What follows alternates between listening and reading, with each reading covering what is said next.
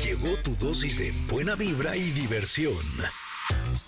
Salud, stylish, música, bienestar. Tenemos todo, pero todo lo que necesitas para estar bien. Ingrid Coronado y Tamara Vargas. ¿Necesitamos decir más? Ingrid y Tamara en MBS. Comenzamos. Connectors, ¿cómo están? Muy buenos días. Espero que estén muy, muy bien. Feliz viernes a todos ustedes. Oigan, el día de hoy tenemos un gran programa. Vamos a estar platicando nada más ni nada menos que con Tabú de los Black Eyed Peas sobre su gran gira en nuestro país. Viernes. Oh, sí. Viernes, señoras y señores. Viernes, queridos Connectors. Oigan, que tengan un gran inicio de fin de semana, es lo que les deseamos aquí. Les platico que el periodista y amigo Gerardo Sánchez nos hablará sobre un tema muy importante, la discriminación en las escuelas. Además, este es el mes nacional de la prevención del suicidio. La psicoterapeuta Gina Goldfeder nos va a explicar a detalle la importancia de la concientización y prevención en este tema. Más adelante nos acompañará Horacio Villalobos para invitarnos a su obra Un acto de Dios. Y también la ilustradora Vania Bachur nos presentará su libro para pequeños, Aventuras malvadas de una superheroína, El origen. Oigan, estén muy atentos, muy atentos, porque hoy vamos a decir, ¡ay, me encanta eso! El ganador o ganadora de la guitarra autografiada de Alex Lora. Y tendremos, por supuesto, el show cómico, mágico, musical, sensual y de autos, espero, con José Ramón Zavala. Así es que, por favor, quédense con Espero en nosotros. Dios que Espero en. Dios que nos eh, favorezca el día de hoy con su presencia. Y bueno, los que ya están aquí son ustedes y con eso tenemos más que suficiente porque ustedes son la razón de este programa que se llama Ingrid y Tamara en MBS. Comenzamos. Ingrid y Tamara en MBS 102.5. Pues sí, esta canción tiene sonido de viernes y también Tabú de Black Eyed Peas viene en viernes. Muy bien. Esta canción es de Black Eyed Peas y Shakira se llama Girl Like Me, ya que es una canción del 2021 y Shakira es una de las artistas colombianas que más se ha destacado en el mundo, pues por el estilo principalmente que tiene. Y por esta razón miles de fanáticos querían homenajear y reconocer lo que el artista ha hecho para exaltar el nombre de Colombia.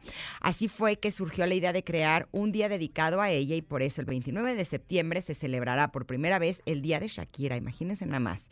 Por eso hoy escucharemos algunas de sus canciones. ¿Te gusta Shakira Tam o no? Sí, sí, y debo de decir Del 1 al que- 10. Sí, sí me gusta mucho. Es, es que... Es que O sea, Shakira tiene tantas etapas. En Bueno, escala Taylor Swift, No. es que te voy a decir en una escala Harry Styles. Reconozco mucho en Shakira el talento que tiene, pero debo confesar que me gusta más la etapa mm, más rockerita, como decía René Pérez, es decir, este más de, de los inicios, que no me desagrada mm, este, lo que hace ahora algunas, algunas cosas, pero siento que era yo más fan antes. Mm. Siento yo, no sé tú, este, pero yo sí era de las que me sabía, el cielo está cansado ya de ver. Eso me, híjole. O sea, yo me sé sus canciones porque las ponen por todos lados, pero, pero las, ah, las si por mí fuera, exacto. no me sabría ni una. No tengo ni una de sus canciones en mis listas de reproducción, la verdad. Mm, yo creo que yo habré tenido, bueno, Días de Enero me gusta mucho, pero también, insisto, es como que cuando era más, más bohemia la cosa. Sí, que por cierto, ¿se acuerdan que el otro día les conté que a mí me habían contado las bailarinas que cuando vino en su gira de México no les había pagado? Ajá, cuéntame. Bueno, ¿qué pues el- ese día en la noche, Jenny García, que es una de las bailarinas que me lo platicó, lo confirmó en la saga. Que sí, que efectivamente había sido así y que no, que nunca jamás les pagó, pero además empezó a decir que además las trataba bien mal. Ala. Ay, sí. Entonces menos la escucho, no menos le doy padre. reproducciones. ¿Sabes qué, Shakira? Conmigo ni cuentes, fíjate. Eso, eh, sí, eso no está padre, la verdad que no. Este, creo que es, es solamente una vez me tocó verla en el Foro Sol, pero iba yo trabajando, es decir, iba yo eh, a reportear pues de, para la estación de radio. Entonces la vi como en la, yo en la fila, no me acuerdo, así ya no, no se acuerda nadie, así de que, de que existía esa fila, por Ajá. allá hasta allá la vi, y me parecía, insisto, muy talentosa, eh, tocando la guitarra, tocando la batería, bailando, cantando y demás, y decía yo, oh, wow, gran, gran show. Pero pues mm, esta última etapa no soy tan fan, no soy tan, tan fan. Me Eh. parece a mí que no, no tengo, de- como dices tú, alguna de estas últimas rolas en mi lista de reproducción y eso habla mucho, ¿no? Exacto. Pero ustedes díganos connectors en arroba Ingrid Tamara MBS si a ustedes sí les gusta Shakira. Bueno, pues les pondremos las canciones de Shakira. Si no les gusta Shakira, pues bueno, nos acoplamos. nos eh, trabajamos nuestro poder de adaptación Exacto. y fluidez.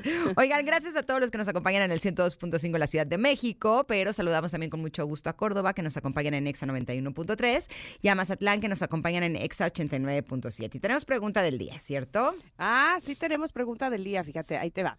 Eh, dice así, ¿qué libro o película te ha inspirado a enfocarte en tu bienestar emocional? ¿Qué, cuál, ¿Cuál dijiste, uff, salí motivadísimo o terminé de leerlo y estoy entusiasmadísimo por empezar una vida diferente o por reformar mis hábitos, qué sé yo? A ver, dime. Sabes que desde que vi la pregunta del día estoy piense y piense, pero como que nomás no me llega. O sea, sí creo que todos los libros que he leído en mi vida me han ido formando. Sí puedo decir que, por ejemplo, desde que leí un libro que se llama Hambre de Hombre, me entendí mejor con respecto a mis relaciones personales. Que pues cuando uno tiene hambre y va al súper, ¿qué compra? Pues agarras lo que sea, lo que te ofrecen. de que Exacto. sí, ¿no? Lo mismo pasa con los hombres. Mm. Entonces, cuando uno empieza a trabajar en sus emociones y empieza a reconocer que por las cuestiones eh, por las que ha pasado en la infancia y adolescencia, uno puede tener esta hambre de hombre, ¿no? Empiezas uno, pues, a alimentarte y a nutrirte de otras cosas que no son los hombres. Y entonces es no solamente cuando te empiezas a sentir mejor, sino cuando, pues, llega el hombre, ¿no? Normalmente es así. Ok, ¿Tú, Tam? ok. Fíjate que también estaba haciendo memoria con respecto a la pregunta del día. A mí un libro que me, me marcó mucho, sobre todo la época por la que la leí, es eh, Ética para Amador, de Fernando Sabater. Estaba yo en la universidad, era yo una chica adolescente y esta manera de hablarnos sobre la vida, la moral, la ética, eh, pues honestamente me, me llegó en un gran, gran momento. Y después pensaba en una película y yo creo que eh, comer, rezar y amar también me gusta mucho. Y también puedo decir que salí Sí. como un poco flotando del cine en aquella ocasión, ¿no? Sí, y el libro también está y bueno. el libro también es buenazo, claro. Y la conferencia de Liz Gilbert también va a estar buenaza. Y la tuvimos hace unos días en este programa, que es Qué la maravilla autora. eso, ¿eh? Sí, la autora de ese libro. Y ustedes pueden encontrar la información, pues, en nuestras redes sociales de dónde y cuándo va a estar, porque va a estar bien, bien padre. Vamos a ir así a un corte y vamos a regresar porque, uff, viene el, el comentarot y viene así una gran estrella al comentarot. Ya saben cómo nos pintamos nosotros. Uh. Puro de primer nivel. Este, regresamos rápido. Somos Ingrid y Tamara en MBS. Es momento de una pausa. Ingrid y Tamara, en MBS 102.5.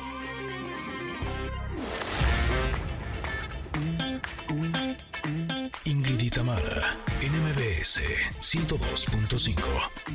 Continuamos.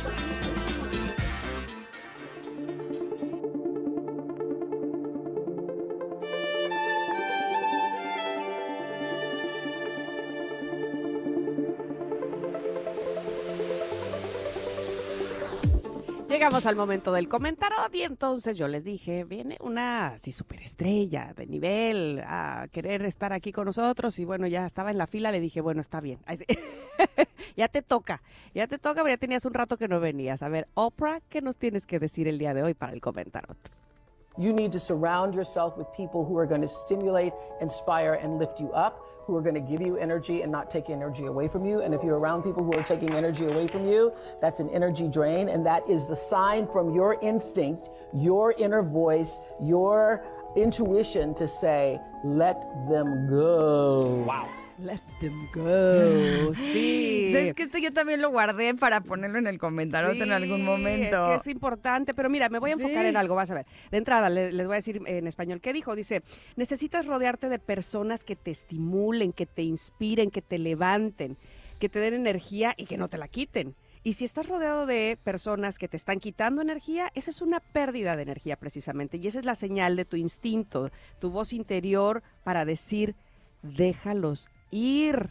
Si te están quitando energía, déjalos ir. Y en todo caso, hoy yo quisiera más bien que nos enfocáramos justo en lo contrario, en, reconocer a aquellas personas que te inyectan energía, que te hacen sentir tan bien, que te, que te reconocen inclusive eh, por tus logros, por quién eres, por porque, porque estás aquí, porque te dicen eso, vas bien, este, eh, no claudiques, qué sé yo, que, que, sientes esa buena energía desde que les das los buenos días. A todos ellos mis reconocimientos y mi agradecimiento también, porque probablemente pareciera que es más fácil encontrarnos de los otros, ¿no?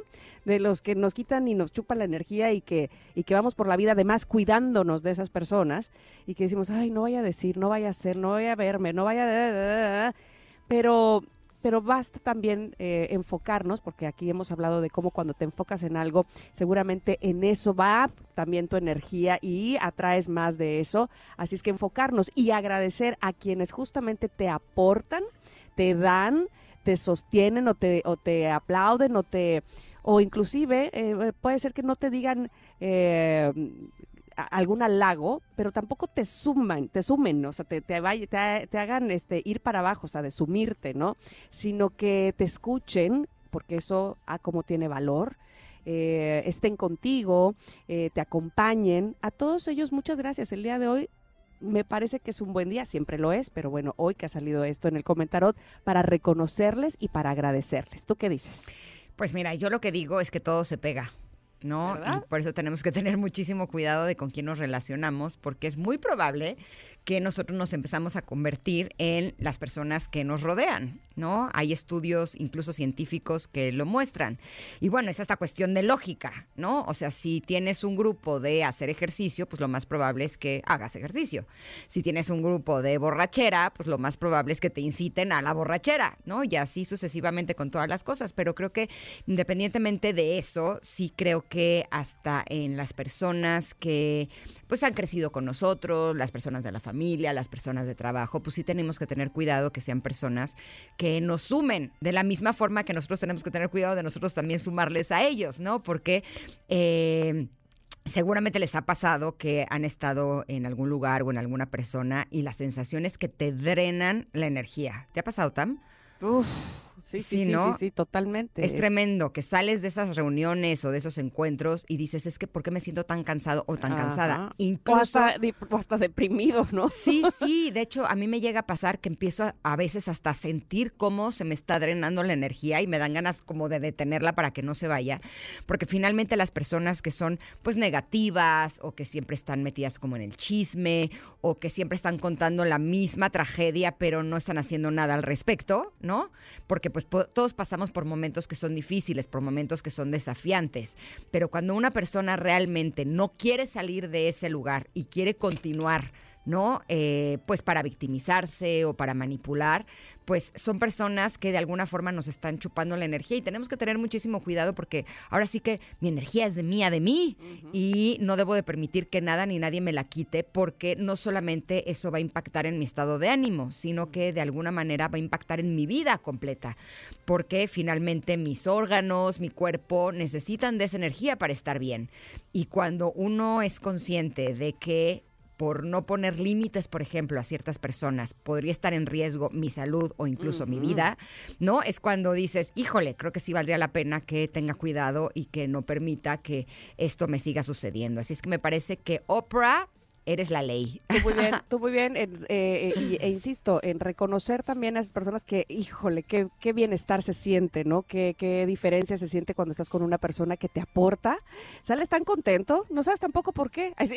A lo mejor hasta que haces conciencia de que, ah, claro, estuve con ella o con él y, y, también eso se contagia. Te digo una cosa, tengo una de mis mejores amigas, se llama Gloria, vive en Miami, pero te juro que cada que viene para mí es como un boost de energía porque tiene tan buena actitud, ha pasado por cosas súper difíciles en su vida y siempre te juro que es tan echada para adelante, pero no de las que está nada más como de sí, no, no, no, no pasa nada, no, sino que es de las que realmente tiene siempre muy buena energía. Ella dice que tiene el gen de la felicidad. Ándale. Dice que hay personas que nacen con el gen de la felicidad y hay personas que no, y que ella lo tiene y que por eso siempre tiene tan buena actitud. Yo creo que también es que ella es un ser humano precioso y que por eso siempre está con, con eso, ¿no? Y nos lo contagia, porque incluso hasta en los momentos más difíciles que yo llegaba con mi drama, siempre era de súper optimista y te juro que terminaba sintiéndome mejor aunque las cosas no cambiaran. Así es que hay que buscar estas personas que Marían Rojas Estarpe les llama personas vitamina, Ah, es verdad. porque eh, son las personas que realmente nos van a alimentar y nosotras vale la pena que también nos convirtamos en estas personas vitamina para los demás. Totalmente cierto, total. Oigan, pues eh, ahí estará seguramente las palabras que nos dijo hoy Oprah, que ya por fin le dimos chance de que entrara al comentario. No es, no es fácil, Oprah, no es Nos fácil. estuvo insistiendo, insistiendo y nosotros no, es que no tenemos tiempo, estamos llenas. De así, hecho, pero- no tenemos tiempo. Así es que vamos a ir un corte y vamos a regresar, que tenemos mucho para ustedes este día viernes aquí en Ingrid y Tamara en MBS. Momento de una pausa. Ingrid y Tamara, en MBS 102.5.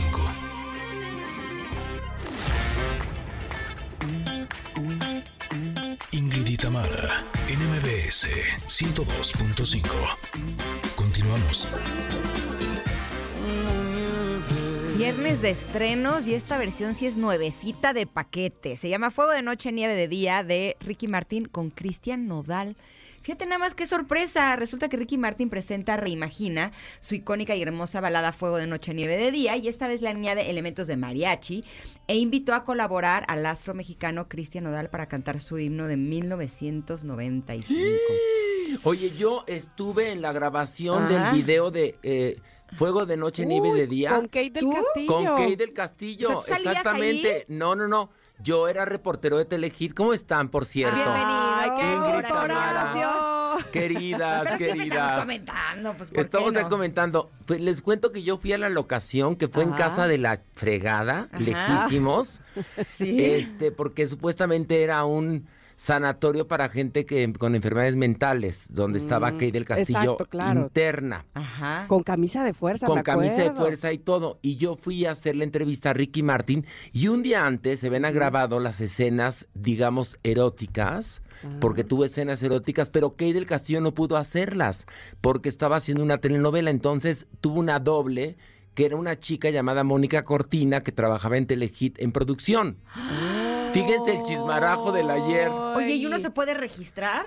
Uno se puede Para registrar. hacer el doble de las de los videos Pues, cuando le toque ella- besar a Ricky ella- Martin o algo ella, así, digo. Mónica estaba feliz porque fue la que le tocó besar Pues a ya Ricky Por Martin. supuesto, por eso lo ¿Dónde digo. me, ¿Observan dónde me video? formo? Dice Ingrid. Miren, Ingrid y Tamara, ahí les voy a dejar una tarea. Vean el video Ajá. y en la parte en la cual ellos están gozosos y felices antes de que ella ingrese al, al, al hospital psiquiátrico, Ajá, se ajá. fijan y no es Kay del Castillo, es Mónica Cortina, es otra persona. Híjole, me hubieran avisado. No, tú- pero tú estabas en Garibaldi en ese momento. No importa, yo movía ¿No mi importa? agenda. Ok. Tranquilo.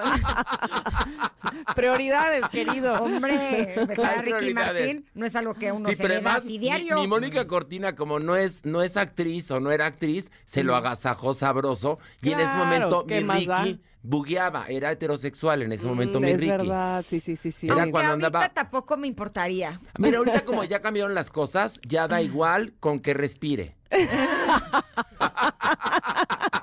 Además, ya está soltero, ¿quién quite? Ay, claro. Además, el amor es amor, Exacto. perdón. El Y- amor es amor.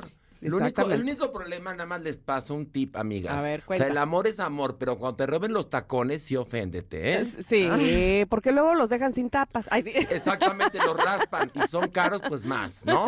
Eh, Pero totalmente. me gusta esta versión. Está Sí, bien fíjate, padre. Fíjate, ¿no? fíjate que sí, a mí también me parece que, que le dieron el clavo. Porque luego, como que se escuchan muy forzadas ciertas versiones de que a fuerza quieren meterle mariachi. Y dices, esta ni iba, ¿no? Pero esta me parece que lo hacen bastante bien él y Cristian Nodal. A mí sí me gustó, fíjense Sí, nada A mí más. también, porque Oye, además pero- los dos me gustan y me caen bien. A mí también. Cristian Nodal me cae súper bien Sí. y Ricky Martin es una buena persona, ¿eh? Ah, fíjate, qué bien que tú lo dices, que además, pues como ve- vemos, has estado cerca de él en varios momentos. Bueno, a lo largo de la carrera de Ricky Martin, mucho tiempo. Nos tocó grabar con él en Argentina una vez, un mes. Completito. Ah, wow. ¿Por qué a mí no me ha tocado eso? Pues porque yo trabajaba en Telehit y tú andabas eh, cantando y bailando. Tú eras la estrella Chale. que Yo- entrevistábamos. Esto- tú eras la estrella en la que entrevistábamos, exactamente. Ah, bueno, con Tamara hicimos juntos Operación Triunfo. Sí, por supuesto que ¿Qué sí. hacían ustedes ahí? Pues que fue un fracaso, por, Por cierto. supuesto fue un fracaso. Oye, y, y- y me acuerdo, pero ¿sabes qué? Eh, Jaime Camil no lo hacía nada mal, ¿eh? No, no, no, Creo que no. es que con la academia estábamos triunfando. Ustedes disculparán. Pero que- además te voy a decir una cosa, fue, fue muy raro, o, no, no, ni tan raro. Fue un asunto así, me acuerdo perfectamente. Iba a salir Operación Triunfo, que ya venía triunfando desde España, y entonces, eh, pues la cadena Prisa y 40 principales lo iban a traer a México, lo traen, y antes de salir, tú lo sabrás mejor, Horacio, seguramente, es que se mueven las fichas en TV Azteca Sí. para hacer antes, para ganar el brinco antes con la academia que no tenían pensado hacer. Sí, el que pega primero pega dos veces, es el dicho. Y la soberbia de Televisa, que en ese momento tenía Big Brother VIP y estaban triunfando. Ándale. Hágase de cuenta usted que es muy joven como la casa de los famosos, nada más que, este, pues nada más, igualita, nada más. Ahora sí que lo mismo, pero no igual. Lo mismo, pero no igual, con otro Eh. nombre. Y entonces se extendieron ellos, muy ufanos, dos semanas más con su Big Brother VIP. Y en esas dos semanas TV Azteca madrugó, porque más madrugó con un casting muy bueno. Un casting muy bueno y, y Televisa tuvo un casting muy malo. Exacto. Entonces, con su casting muy malo, y bueno, pues ahí nos tocó a mi querida Tamara Vargas y a mí compartir, este, pero nos tú y yo nos divertimos, la Oye, verdad. eh, la verdad que sí, la verdad que sí, nos divertimos mucho y bueno, el concepto sí, este, e- era bueno, era prácticamente el mismo, este, el chicos encerrados tomando clases de canto, decidiendo por qué canción iban a defender cada fin de semana, estaba padre, pero bueno, tienes toda la razón con eso del casting, ¿eh? Este, no teníamos, por ejemplo, el elemento pobrecito, o sea, de, ay, pobrecito, que también, que sí tenía la academia, tenía varios. Cla- no es que la academia tenía gente muy real Y estos tenían gente como para audicionar para el SEA. Exacto, muy bien. Entonces ahí la cajetearon. Ahí estaba Mauricio Martínez. Martínez, Ma- exactamente. Mauricio Martínez, que está triunfando en Broadway, bueno, salió de la academia, pero ni siquiera, perdón, de la academia de Operación Triunfo, Sí. pero no ganó. No ganó, no ganó, ganó. ganó Darina, una chica que cantaba muy bien, que no sé Sí. qué fue de ella. pero- Ayer, ayer un connector, un, un radioescucha nuestro, nos mandó un video este, pidiéndonos por favor una canción de Darina haciendo un cover, porque ayer fuimos jueves de covers, aquí siempre es jueves de covers, y nos dijo, por favor, pongan esta canción con Darina. Y vi el video, oh, sigue cantando espectacular, pero es una lástima y una pena pues que no haya eh, explotado más su talento. por Sí, decirlo de alguna pues manera. sí, porque la verdad es que sí merecía Darina una carrera exitosa, Sí. que ganó Operación Triunfo, nadie se enteró porque nadie lo vio, pero ganó. Sí. Oye, pero a ver, eh, hablemos de un acto de Dios, por ¡Ay, favor. claro! es que hoy estreno. Hoy a ver, cuéntanos, Horacio. Hoy en la noche será la primera función de un acto de Dios. Hemos hecho esta obra, este, tres temporadas. Y Siempre Regreso con muchísimo éxito. siempre con mucho éxito, la Eso verdad. sí. Y bueno, regreso a hacer la cuarta y última temporada, que es ¿Por muy qué cortita. última? ¿Cómo ¿Sabes por qué por andas qué? limitando? Te voy a contar, porque ya tengo desde el 2013 Ajá. haciendo teatro todos los fines de semana. Muchas felicidades por Gracias. eso, porque mantenerse es impresionante. Qué bueno, que me da mucho gusto. Pero con diferentes obras. Con diferentes obras, sí. con un corazón normal, con los chicos de la banda, Mm, con ujú. animales y con un acto de Dios. Entonces llevo desde el, a 10 años sin parar de hacer teatro, o casi sin parar de hacer teatro, y ya se me antoja tener los, fines de semana libres. Para poder por lo menos irme de viaje a Huastepec, a Tepetongo. A Tepetongo, ya ¿Me que- entiendes, no? No sé, a cualquier balneario que esté cerca de la Ciudad de México. Y este, y porque además, este, creo yo que es momento de, de inventarme otra obra. Mm. Entonces, un acto de Dios que es una obra genial, que además ahora ha triunfado más porque están Maniwis y su hermana como los arcángeles, Sí. llega a eh, reestrenarse el día de hoy y a su última corrida, a su última temporada. Y bueno, vayan al Teatro Show, estamos únicamente los viernes a las Ajá. 8.30, nada más los viernes, y los boletos se venden en taquilla y en conocida boletera. ¿Cuánto tiempo van a estar? Pues aproximadamente ocho semanas. Ocho semanas, Ocho viernes. ocho viernes, que se dice fácil, pero la obra, la obra es muy bonita. Se trata de que Dios Cuenta. baja a la tierra a dar a conocer los nuevos diez mandamientos, porque Sí, los diez primeros eso. Los que le entregó a Moisés, pues no han servido para nada. Y si no me creen, salgan a la calle a ver a cómo está todo el mundo y toda la gente. ¿Y Bueno, cuál sería un ejemplo de unos de, de los nuevos mira, mandamientos? por ejemplo, el de no fornicarás cambia por no me dirás con quién debo fornicar. que está más bonito, ¿no? Por favor. Pues la verdad sí. Claro. O sea, sí. No desearás a la mujer de tu prójimo por me separarás a mí del Estado. Es decir, para que dejen los políticos de nombrar a Dios y, y- y- y también los sacerdotes de Dios dice, a ver, ¿cómo saben? ¿Cuándo han hablado con él? ¿No? Por favor, que acabo de ayer de ver el documental de La Luz del Mundo. ¿cómo ¿Qué tal? Que ¿Qué no, tal? bueno, ¿Qué no, tal? no, la traigo en mi cabeza. ¿Qué qué es eso? No, no, Tú, es- tú ni la veas, creo, Ingrid. No, Ingrid, no lo veas. No, no, tú no la Mira, veas. es un Pero, o sea, documental. pero ¿cuál es para no Te verlo? voy a contar. Así se llama, La Luz del Mundo. Se llama La Luz del Mundo y es sobre esta iglesia que surgió en Guadalajara, que tiene representación en 57 países, cuyo apóstol, cuyo jefe máximo es un Actualmente está en la cárcel. Que está en la cárcel. En Estados pero, Unidos. Exactamente, pero la iglesia prevalece. Es una iglesia muy poderosa Sí. y juran sus feligreses que él está como Cristo, este, purgando los pecados de la humanidad en la cárcel cuando es un pederasta asqueroso, porque hay testimonios de mujeres y de hombres. Y hasta de hombres, claro, sí. No, no, la es más bien como una secta. es unas, es unas, Por exactamente. supuesto, disfrazada. Pero la, la serie, es, la serie es estupenda, lo que pasa es que es de terror. Es de terror, es, es- te, te- te ¿Cómo mueve, te conmueve, la luz del mundo. Y bueno, pues actualmente este hombre lleva dos años en la cárcel en Estados Unidos por 24, por lo menos 24 casos. eh, Ah, de- ya la vi. Ahí está. ¿No te impactó, maná? Sí, sí me impactó. Oye, también está la de Nexium, porque también hay sectas para ricos, ¿eh? Ah, sí, sí, sí, sí, sí. No, bueno. Hay, No, hay es que, todo. ¿sabes qué? Ahorita que está como muy de moda lo de los documentales y todo eso, pues sí, o sea, nos hace conocer mucho de lo que antes a lo mejor salía en los periódicos, pero no nos adentrábamos tan a fondo con el origen Claro. y lo que estas personas han estado viviendo, sobre De todo acuerdo. cuando son los niños los que crecen dentro de estas comunidades, que están dentro de esta secta, y entonces los niños crecen creciendo, que pues eso es lo que es. Crecen Exactamente. creyendo, claro. Eh, Crecen creyendo, porque además te cuento una cosa, el, el apóstol, que está en la cárcel, es el tercero. O sea, es decir, su papá Sí, sí. y su abuelo también fueron apóstoles y entonces también Y hicieron también fueron pederastas, claro. Sí, es terrible. Sí, lo tenían ya en la sangre. Pero bueno, no, lo que no es terrible es un acto de Dios. Sí, que hoy, hoy los espero a las 8.30 de la noche en el Teatro Shola. Ok. Compren sus boletos. Van a gozar con las ocurrencias de Maniwis, que es el arcángel Miguel, y la Superman, el arcángel Gabriel. Maravilloso. Que además la Maniwis, fíjense Ingrid y Tamara, les cuento, anda entre el público permitiendo que la gente le haga preguntas a Dios. Ah, ¿Y él responde como Dios? Claro, porque además la convención es que Dios, su esencia es amorfa, Ajá, ajá. y entonces toma posesión de mi cuerpo. Ah. Es- esta obra es una obra de Broadway que hacía Jim sí. Parsons. Entonces. Ah, la, la convención es que entraba en el cuerpo de Jim Parsons Dios y que Jim Parsons, o en el caso de México yo, no tenemos ni la menor idea de que estamos ahí. Y entonces habla a través de nosotros. E igualmente como los arcángeles son esencia, uno posee el cuerpo tipo boiler de la Maniwis Ay, ay, y el, y el otro el cuerpo de, de mi comadre la la supermana. supermana.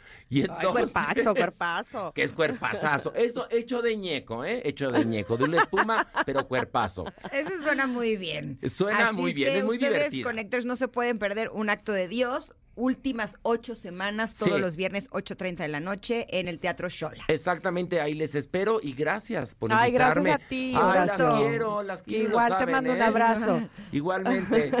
Nosotros vamos a ir a un corte bien breve, espero, porque regresando tenemos mucho para ustedes todavía. Aquí en el 102.5 en MBS somos Ingrid y Tamara. Ingrid. Es momento de una pausa. Ingrid y en MBS 102.5.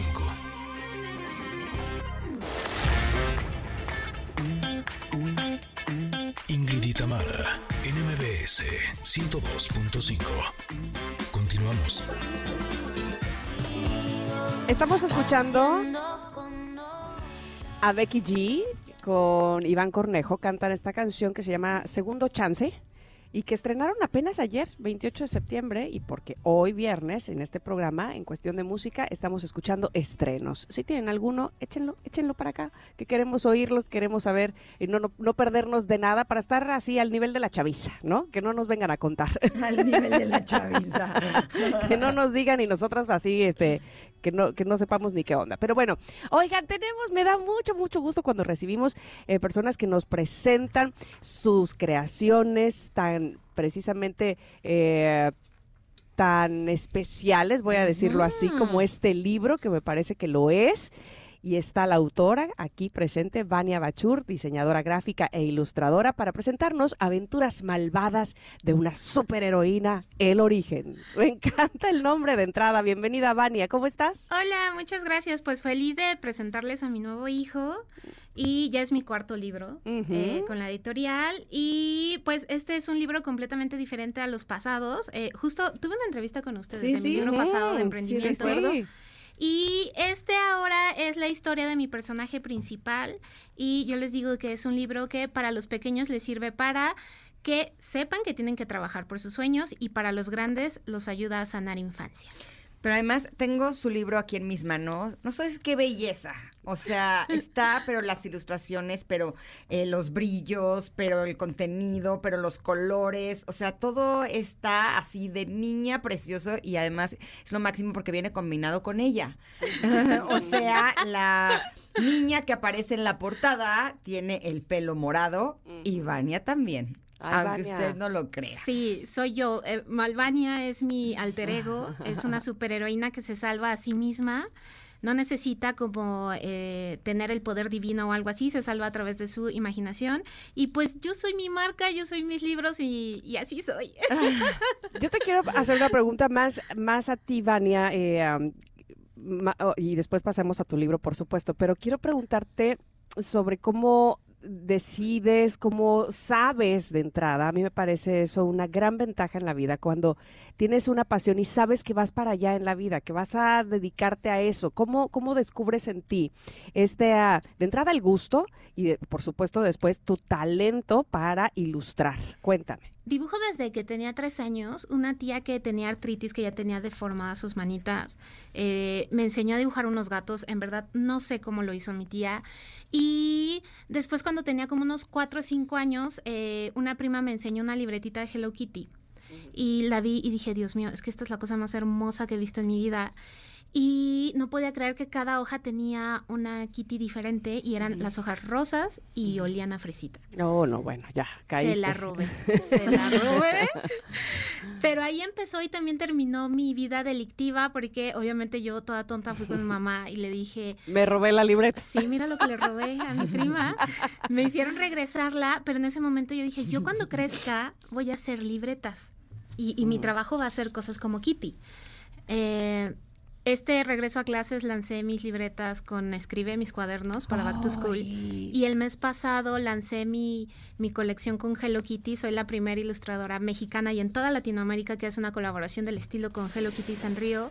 No inventes. Sí, le Ay, déjame. sueño No, bueno, por favor. Por Entonces, favor. Siempre lo supe, desde pequeña todo Ah, el mundo le decía, yo cuando crezca voy a vivir de dibujar monos. Lo decía así, voy a vivir de, de mis monos. De, ¿qué? Así mis primos, voy a ser doctor, voy a ser Oh, abogado. wow, wow. Y yo voy a ser monos, voy a ser como Hello Kitty, pero Vania. Es que me conmueve mucho porque yo tengo una hija que desde hace por lo menos un par de años, eh, ella, ella quiere ser mangaka y se la pasa dibuje y dibuje y dibuje ¿Qué es manga. mangaka? Dibujar Ah, manga. Dibujar manga. Ah, de, que es como lo oriental. Lo Ajá, japonés. japonés. Ajá, entonces, y, y no hay nada que le entusiasme más que eh, eh, algún día tener un libro manga, ¿no? Y entonces hace sus historietas y, y dibuja, y yo digo, qué padre poder vivir de eso, ¿será que sí? Pues, yo- por supuesto, yo, la, la- la- yo, yo le digo que sí, ¿no? Y ella está convencida de que sí, y se la pasa leyendo además, ¿no? Entonces, yo te veo a ti y digo, qué, qué bonito cuando tienes esa ilusión tan, tan desde pequeña y lo llevas a cabo, por favor, este es, esta, es- esta es la vida. No, hombre, traes hasta sus aretes de Hello Kitty. De eso se trata. Ingrid sí la veo un poco impactada con mis colores. Pero- y yo con la belleza de Ingrid. Entonces, las dos estamos como... Ay, qué Así de, bonita. ¿qué, qué pasa aquí? Es que desde que llegó le dije, tu pelo está increíble. O sea, Ya es sé. todo ¿Cómo lo traes ahora? ¿Morado de- o de colores? ¿O cómo lo traes? De todo morado. Todo morado, Ay, porque así es el personaje de Sí. esta eh, historieta, pero trae su traje sastre rosa, Sí. con una playera de Con estampado, con su personaje, sí, personaje, claro. sus aretes de Hello Kitty, hasta los lentes están De colores. padrísimos. Sí. O sea, Yo sé que soy una caricatura, pero justo soy muy orgullosa de representar lo que realmente soy, lo que siempre me ha gustado. Y a través de esto también sané mi infancia, porque de pequeña recibía muchas burlas de, ay, es que Vania es bien rarita, siempre quiere estar de rosa. Ajá. O ¿por qué no maduras? Y yo, hermana, tenemos 10 años. O sea, cosas así raras. Y defiendo mucho esta parte de los adultos independientes que creces y te pueden seguir gustando algunas cosas que te gustan en tu infancia. Te puedes seguir sintiendo Power Ranger o, o Dragon Ball o algo. Mientras no le hagas daño a nadie, tienes todo el derecho de que te gusten las cosas que te gustan. Totalmente de acuerdo contigo. Pero dime algo, no nos has dicho, ¿de qué se trata este libro de aventuras malvadas de una superheroína, El Origen? Pues eh, tal cual, eh, si bien mi marca ya está licenciada, hay productos con este personajito, varios libros, no les había contado esta historia de origen de superheroína y quise basarme en, en esta historia que yo creé cuando tenía 12 años y obviamente se tardó como 20 años en salir ya aquí en, en libro. Eh, el primer eh, como consejo que les quiero dar es que obviamente nada es inmediato. Me tardé Ujú. 20 años en trabajar a mi personaje y en que ya esté bajado aquí. Es una superheroína que se salva a sí misma a través de su imaginación. Todo lo que dibuja en su tableta se hace realidad. No es que tenga poderes de, ah, soy mutante o vengo del espacio, sino que tiene la magia de poder, eh, no sé, se enfrenta contra un villano, tiene que construir algo, tiene que resolver los problemas a través de su inteligencia, dibujarlo y así resolver su problema. Oh, guau, pues es un superpoder. Sí, está bien padre. Claro, es para niñas desde qué edad. A partir de los seis años Ok. y para grandes los ayuda como a encontrar un propósito y a sanar corazones e infancias. Mm, Le, le puede salvar, sacar una sonrisita a alguien que veas ahí medio tristón o algo así. Tiene muchas cosas de cultura pop que son con las que yo crecí, referencias y sí le saca unas buenas carcajadas, la. Padrísimo. Me encanta. Y te voy a decir una cosa, pocos, me parece que pocos tenemos el poder que tú tienes de esta, eh, de este ser un ser genuino, pues, ¿no? De, de decir, esto es con lo que yo crecí y quise hacer hasta ser grande y lo logré, ¿no? Entonces no todos tenemos, me parece, esa fortuna de permanecer eh, con, con ese sueño y lograrlo y llegar a hacerlo también de grande sin que las personas que te digan eres rarita, como te no, no has madurado, te influyan tanto como para que no lo hagas. Así es que felicidades. Muchas gracias y quiero que se queden con esto de que los sueños no se cumplen, se trabajan. Y tienes que ser muy constante para lograr lo que quieres. Tu hija seguramente va a tener cosas ahí de mangaka, pero tiene que seguir trabajando como lo está haciendo hasta ahora. No, pero usted tiene que tener también talento, porque si yo quisiera ser ilustradora, pues hijacita. O sea, la verdad, y tú tienes talento para dibujar, tienes talento para crear y tienes talento para escribir. O sea, porque no solamente son los dibujos los que están bonitos, sino Claro, es la creatividad de la historia. No, y la creatividad visual. Es que cuando vean este libro van a entender de lo- a lo que me refiero. O sea, no solamente cada dibujito está bonito, sino en lugar en el que está y de la forma en la que está plasmado, está, está, está precioso. O sea, esto yo creo que cualquier niña va a enamorarse mucho. Se llama Aventuras Malvadas de una superheroína, El Origen, de Vania Bashur. Te agradecemos muchísimo que hayas Muchas estado con gracias, nosotros, Vania. Ingrid. Gracias, Tamara. Al y contrario. yo fascinada de estar aquí y espero que este libro llegue a las personas correctas y los ayude a sanar. Muchas felicidades, de verdad. Mil gracias. Bueno, pues vamos a una pausa rápida y regresamos, que se nos fue ya la primera hora de este programa. Venimos con más Ingrid y Tamara en MBS. Independiente. Con gustos. Bien de mentes. ¡Ay! Adulto independiente. Ah, perro. ¡Ay, ay, ay! Y un adulto. Es momento de una pausa. Ingrid y Tamara, en MBS 102.5.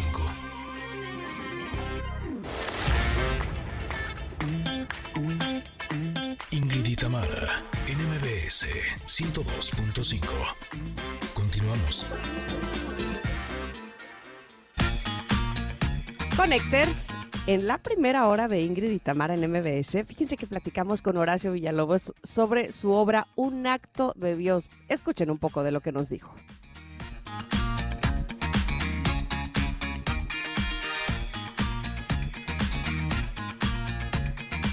Pues no, ¿O no? no, no nos dijo. y más adelante platicaremos con Tabú de los Black Eyed Peas sobre su gira por nuestro país. Además, septiembre es el mes nacional de la prevención del suicidio, por eso la psicoterapeuta Gina Goldfeder nos explicará a detalle la importancia de la concientización y prevención de este tema. Y estén muy al pendiente porque diremos quién es el ganador o ganadora de la guitarra autografiada de Alex Lora. Nosotros somos Ingrid y Tamara y estamos aquí en MBS. Continuamos.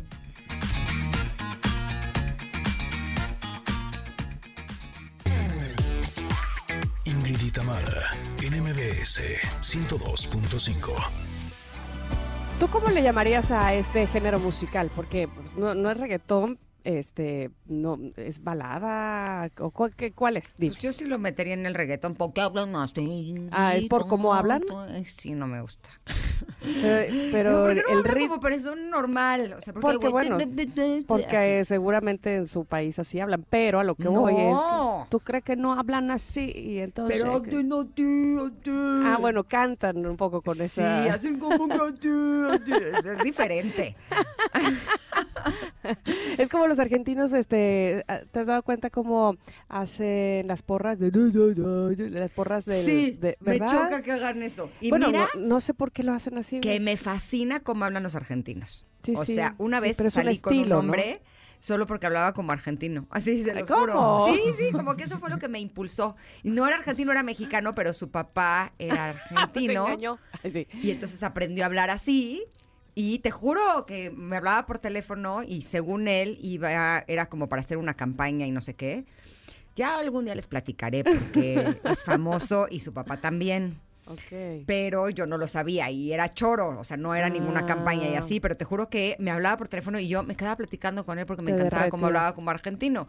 Pero, Pero sí, las porras cantan no. las porras, así, así, exacto. Es, es un estilo, es un estilo. Pero bueno, esta, esta canción eh, que acabamos de escuchar es Faith, se llama. Y la más bien, el que canta es Faith y la canción se llama Privilegios. Y fue lanzada también el día de ayer, por eso es parte de la programación el día de hoy, porque hoy tenemos estrenos aquí en Ingrid y Tamara. Pero ahora sí le damos la bienvenida a nuestro siguiente invitado, ¿verdad? Sí, por favor, aquí está con nosotros y me da mucho gusto recibir nuevamente a Gerardo Sánchez. ¿Cómo estás, Gerardo? Desde nuestro aniversario que no te, no te saludaba. Ya sé, Tamara, y te conocí en persona. Sí, y, nos abrazamos. y qué guapas y qué chulas son. Siempre es un gusto venir. Gracias. Gerardo, siempre es un gusto recibirte y sobre todo con temas de gran interés y que aportan tanto. Regresamos a las clases o los niños regresan a las clases y también regresa la discriminación en la escuela. Ay, sí, Tamara, Ingrid, es una cosa complicada, compleja, pero de la que, como siempre les digo, hay que hablarla. Yo, antes de comenzar, les traje una pequeña dinámica que normalmente es la que us- usamos este tipo de ejercicios en los talleres o en las conferencias que impartimos. Y es en dos segundos rápido, porque sé que es tiempo radio, cierren sus ojitos. Piensen cuando fueron niñas, niños, niñes, ustedes, Tamara, Ingrid, público, cuando cuando fueron niñas les jodieron por el pelo, las orejas, una parte de tu cuerpo, la ropa, lo que traías, una expresión que hiciste. Anoten qué sintieron y que la gente ahora nos comparta qué sintieron, qué sentimiento, qué frustración, qué les hubiera gustado que ocurriera, porque como bien dices Tamara, eh, regresan las clases, pero regresa la discriminación también en las escuelas. Y esta reflexión, este ejercicio lo hicimos en un reportaje para sopitas.com, donde claro, esta discriminación en el entorno escolar, ya sea por parte de compañeros, por parte de profesores, está también identificado que también personal de las escuelas, del el personal administrativo, también lo llegan a hacer. Según la UNESCO, la discriminación por cualquier tipo de motivo como la expresión de género distinto a la heteronorma, por el color de piel, por el origen étnico incluso, lo puede experimentar hasta el 70% de la población infantil y adolescente. Y esto es una señal de alerta tamaño caguama. Sí, sobre todo porque esas cosas que a lo mejor los agresores lo podrían catalogar como una broma, sí tiene un impacto en las Sí. emociones, en la seguridad y en la autoestima de los demás, ¿no? Yo sí me acuerdo que en la escuela a mí me decían que si se me había descosido la falda, Sí. que Por porque mis piernas piernas eran muy delgadas, que eran como dos hilos, Eso es ¿no? una- y les sí. parecía muy chistoso y además eran mis amigos. Uno era incluso mi novio y entre todos en la bolita, ja, ja, ja, ja, ja, se reían, les parecía como chistoso. Y lo peor del caso es que en ese momento como que no teníamos conciencia de que de alguna forma era una agresión, ¿no? Sí. Y entonces una se tenía que reír también. Sí, normalizabas el Claro. asunto y entonces te parecía que además tenían razón. Que además Pues sí, crecí con puro pantalón. sí. no me ponía falda hasta que entré a Garibaldi. ¿Por qué? Pues porque según yo, además, fíjate lo absurdo, además de que, que tenía la idea de que mis piernas eran demasiado delgadas, creía que como eran demasiado delgadas las tenía que esconder. No, y creías que eso era un problema de Por eso, o sea, hay Sí, que sí, sí. esconderlas, que no se noten. Ese ¿no? era un problema y no, evidentemente no lo es. Claro, y ahora, como bien dice Tamara, en estas narrativas contemporáneas, hoy sabemos que lo normalizábamos y normalizábamos cualquier tipo de, de violencia.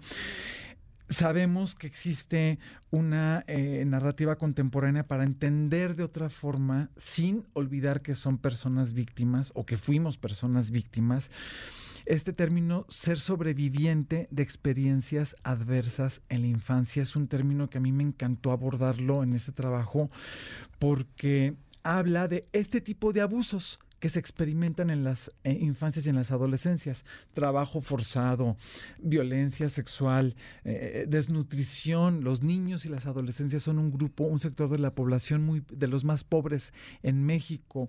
Eh, tener un papá deudor, esas son todas estas eh, eh, violencias que te convierten en, en un sobreviviente de este tipo de experiencias adversas de la infancia y la discriminación tiene que ver porque, como bien decimos, claro, a veces si tú tienes herramientas emocionales, resuelves, superas con el paso del tiempo el tema de que hayan dicho como tu, tu ejemplo que compartes Ingrid de, claro, tienes tu falda está descosida por tus piernas, pero puede haber fenómenos de discriminación más intensos, más violentos que pueden costar vidas. Y traigo a la- a- a- al, al caso del joven de Querétaro, que los compañeritos el año pasado le prendieron fuego en el salón de clases por hablar, por tener un acento diferente al español y tener una etnia Ay, diferente. Dios. Oh, Dios, no, no, no. Qué, qué fuerte ese caso. Nos están diciendo que vamos a ir a un corte, Sí. pero podemos regresar precisamente para que nos platiques de eso. Yo lo que iba a nada más a comentar es, eh, evidentemente siempre eh, que, que- que se nos hace una, un comentario violento, eh, es, es, eh, pues es llegador, ¿no? Digamos, te, te, te conmueve, te, con- te, te limita, te hace sentir que, que, que tú estás mal, que los violentadores están bien, inclusive uno puede hasta participar, pero cuando ese, Sí. ese violentador es el profesor o una persona adulta que, en la cual confías, la cual dirige, digamos, a, a los niños, todavía se, eh, tiene más carga, ¿no? Eh, Tiene, tiene un poder mucho más pesado, ¿no? Entonces, cuando un profesor te dice, tú eres el burro, o ponte orejas de burro, o ponte en la esquina porque no sabes, evidentemente eso to- todavía tiene una carga mayor, ¿verdad? Totalmente. Y ahorita les voy a compartir una investigación re buena que se hizo aquí en México de cómo son los maestros quienes discriminan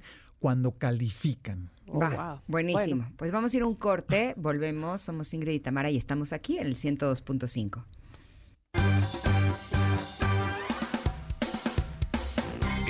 de una pausa. Ingrid y Tamara, en MBS 102.5.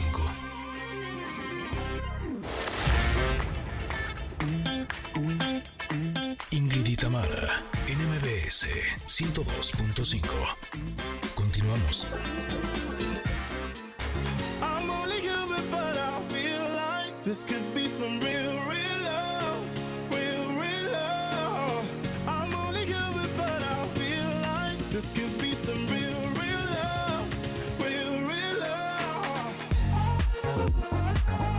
Estamos escuchando Real Love de Martin Garrix and lo hizo ya que a sus 27 años Martin Garrix no es solo uno de los mejores DJs del planeta, sino que tiene por delante una larguísima carrera para seguir reivindicando. Esa canción es del 22 de septiembre del 2023. Pero seguimos platicando con nuestro querido amigo y colaborador Gerardo Sánchez eh, sobre la discriminación que hay en las escuelas ahora con el regreso a clases. Nos ibas a compartir eh, una información importante. Les iba a compartir una información importante porque, bueno, ya hablamos de cómo que no es chistorete, o sea, ya muchas la discriminación en el entorno en- escolar puede rebasar del chistoretín hasta lo más peligroso, que es que la vida de la, del, del niño o la niña, el niño el- o el adolescente esté en riesgo. Hablábamos del caso del chico de Querétaro que los compañeritos le prendieron fuego como parte de este chistoretín de bullying. O sea, la pirámide del odio es muy clara. Empieza con el chiste que soporta, después van muchas violencias que escala hasta perder la vida. Y también ha habido casos de suicidio, eh, donde de plano esto sí, ahí somos responsables todos, el Estado, porque sí se tiene que, que atender las causas más comunes, los básicos de la discriminación son el tono de piel, la apariencia física, presentar alguna discapacidad, pertenecer a un pueblo originario o la LGBT-fobia, que esa también es terrible. Como ya dijimos, la UNESCO, entre el 40 y el 70% de los infantes y adolescentes pueden ser discriminados y hay una investigación que se hizo aquí en México, que la hizo el doctor Jorge Puga, que de hecho es pionera en eso. Y él hizo del centro de investigación, la hizo en el Centro de Investigación y Docencias Económicas en el CIDE, y entonces puso a- el mismo trabajo, o un trabajo escolar, a que lo calificaran profesores. Y cuando los firman, la tarea, ¿sabes? Pones el nombre, pues ponen, unos puso con nombres de personas, nombres Pérez, Sánchez, ¿no? Vargas, pero otros, los mismos trabajos los puso con apellidos de, eh, de, de personas de pueblos originarios y las calificaciones variaban. Quienes tenían apellidos mestizos o criollos tenían más mayor calificación y era el mismo trabajo. Entonces ese es un gran, un ¡Qué gran antecedente. No, no, no. Y además te voy a decir una cosa. Bueno, esta es una investigación pionera en México. eso. En Estados Unidos han hecho grandes investigaciones sobre cómo tener un nombre afrodescendiente. Te va, te va, te va, vas a tener una calificación menor a que si tienes un nombre británico o de origen europeo. Es un- una eh, métrica que nos sirve como claro, como para ver dónde estamos parados, cómo se tiene que trabajar el tema de la discriminación en el, Ahora, en el aula siempre ha habido favoritismo en las escuelas con los maestros. O sea, el otro día uno de mis hijos me comentaba que a uno de sus amigos la maestra lo- no lo trata bien, la verdad. Sí. Y que incluso el niño llegó y le dijo, y a ver, ¿por qué solamente me mandas a sentar a mí si están cinco parados? ¿No? Y ahí no tenía que ver con algún asunto ni de apellido, ni de raza, ni de, formar parte de ninguna minoría. ¿Será que de alguna manera este favoritismo en, em, en estas pruebas es que está enfocado hacia estas áreas? Como no, entendí- no entendí tu pregunta. ¿A qué tipo de área? O sea, Sí, o sea, si recordamos todos cuando estábamos en la escuela, seguramente te pasó a ti, a mí, a Tam y a nuestros Sí. connectors, siempre había cierto favoritismo por ciertas personas. Ah, bueno, claro, ahí dependería. Es que O sea, lo que quiero Sí. decir es que es como el bullying. El bullying siempre ha existido, solamente ahora, ahora tiene nombre. Claro, ahora lo identificamos y, y- y lo identificamos y hay herramientas. Hay otro ejemplo y otro caso, otra forma en la que describimos en este ejercicio periodístico cómo se ve, por ejemplo, la discriminación LGBT-fóbica. A ver, ya todos, todos los algoritmos de las redes sociales recientemente pusieron o de una forma muy visible a una chiquita trans, Wendy Guevara, que participó en un reality show y ella destacó justo por eso, ¿no? Porque ella hablaba de cómo era su experiencia.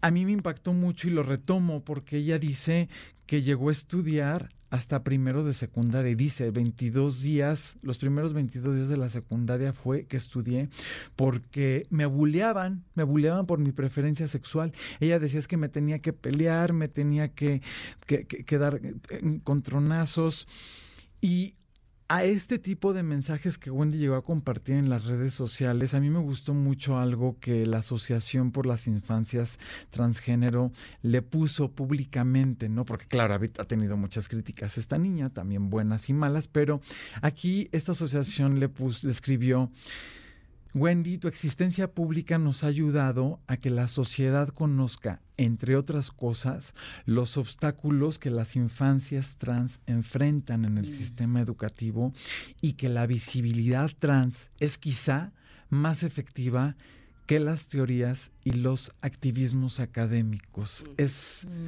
poético Ujú. lo que le escriben, ¿no? Y Oye, dime, dime. Tamara. Ay, Gerardo, es que yo te iba a decir algo desde hace rato que mencionaste, por ejemplo, cómo todo empieza desde el chistoretín, entre comillas, inocente.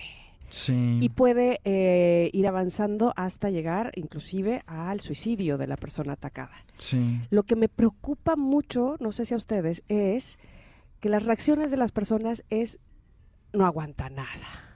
Sí. Es, es, es eh, va en contra del afectado.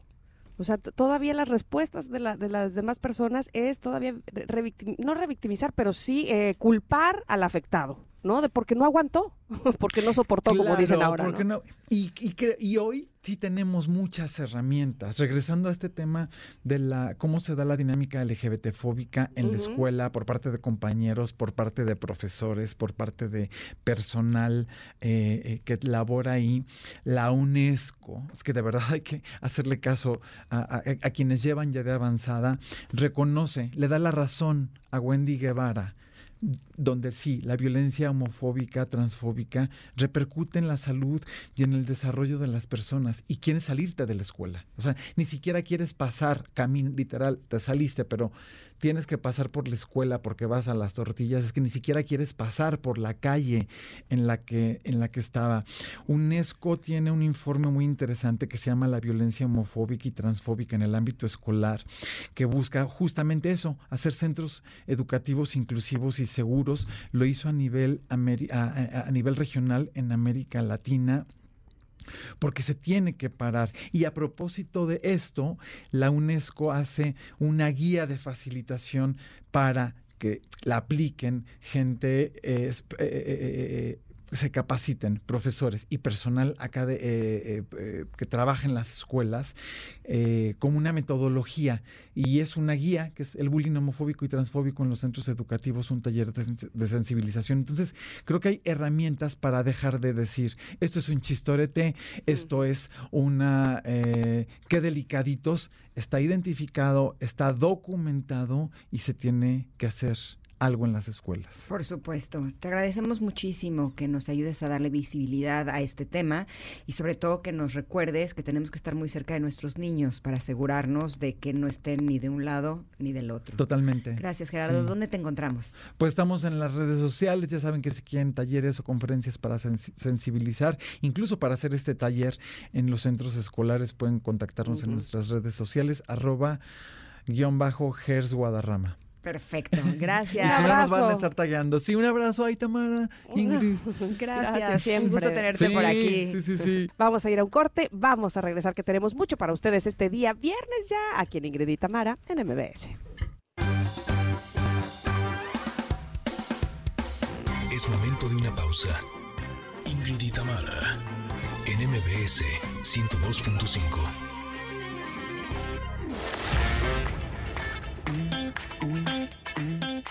y Tamara, en MBS 102.5. Continuamos. Estamos escuchando a Morat, este grupo colombiano que canta Nunca Volvieron, se llama esta canción, que es su más reciente sencillo, lo sacaron apenas el 21 de septiembre. Me unos encanta días. Morat. ¿Te gusta Morat? Sí, Pues mira, o sea, están invitados cordialmente a esta cabina. a que vengan, Si ¿verdad? ustedes gustan, aquí los vamos a tratar muy bien. Pueden cantar también si quieren, no los vamos a detener. En una de esas los vamos a obligar. No, no sé. bueno, pues están estrenando, así es que hoy, que es viernes de estreno, viene muy al caso esta canción Nunca Volvieron de Morat. Ahora vamos a pasar a un tema por demás importante. Les digo que septiembre es el mes nacional de la prevención del suicidio. Y les voy a dar dos datos eh, que me parece que necesitamos saber todos. Según datos de la Secretaría de Salud y el INEGI, en México los suicidios han aumentado en 435% en los últimos 20 años, afectando principalmente a los jóvenes de entre 15 y 24 años. Y el otro dato importante es que el suicidio puede ser prevenido si sabemos reconocer las señales. Así es que esto lo asegura nuestra invitada del día de hoy, que me da mucho gusto que esté con nosotros para hablarnos de este tema, la doctora Gina Goldfeder. ¿Dije bien tu apellido, Gina? Sí, muchas gracias, Tamara. Al contrario, gracias a ti, platiquemos entonces del suicidio. Primero te voy a decir, el suicidio silencioso. ¿Por qué silencioso? Es decir, ¿hay otro tipo de, de suicidio que sí se anuncia? Sí, de hecho el suicidio silencioso es como esta fantasía que se vive por mucho tiempo en soledad, muy prolongado, donde la persona tiene hasta vergüenza de decir la- los pensamientos que está teniendo, porque son muy catastróficos, porque hablan de cosas que la gente no habla y que no le gusta hablar, pero que realmente lo están sintiendo muy de fondo. Entonces es silencioso porque sabe que va a incomodar a los otros, pero empieza a planificar cómo irse de este mundo. O sea, dejan de tener sentido de la vida, dejan de conectarse con las cosas que realmente les importan. Y, y como la gente habitualmente no estamos como en general ni receptivos para escuchar los problemas de otros, también estamos como sobreviviendo la existencia, ellos se van em, retractando y retractando. Hay gente que particularmente sí puede hablar del suicidio francamente y te dice, yo, yo hasta lo voy a planear, ¿no? Bueno, hay de todo. Hay gente que lo planea, hay gente que deja una notita, hay gente que, que no necesariamente está tan consciente en ese momento de eso, pero sí empieza a decirle a los demás, yo ya estoy estorbando en la vida, o sea, yo ya no me encuentro en ningún lugar y en ningún espacio. Entonces la parte del suicidio silencioso tiene que ver con toda esta fantasía específicamente que acosa a la persona, pero es diario y son muchos pensamientos recurrentes al día. Ahora, la verdad, en épocas en las que he tenido muchos problemas, sí he tenido pensamientos de, no de suicidio, pero de yo ya mejor me quiero ir, ¿no? O sea, si voy a tener que seguir teniendo que afrontar todo esto y si la vida es tan injusta, y- ¿no? Y si me puedo meter como en ese viaje interno de la vida ya no tiene ningún sentido.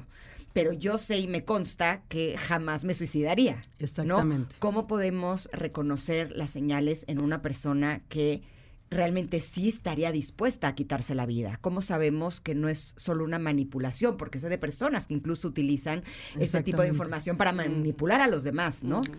Lo, lo fundamental es que hay un cambio radical en la personalidad.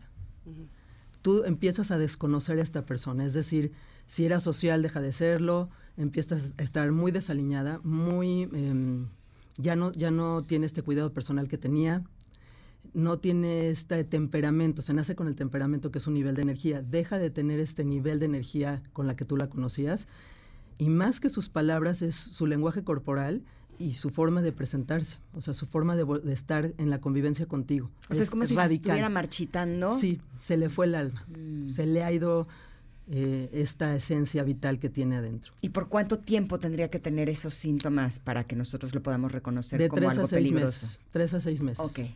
O sea, de tres a seis meses ya es algo considerable.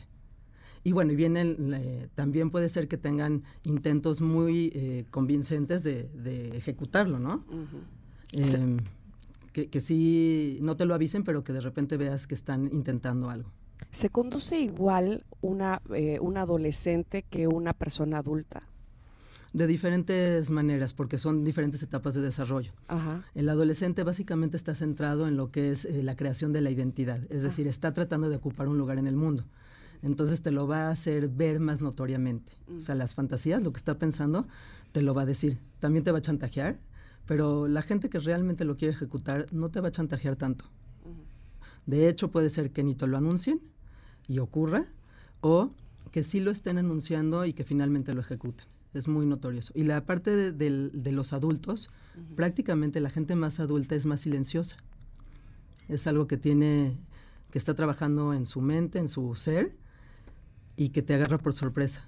Ahora, también hay, hay momentos o crisis importantes de vida que la gente puede elegir terminar con la vida. No necesariamente es una secuencia de pensamientos que son prolongados por meses.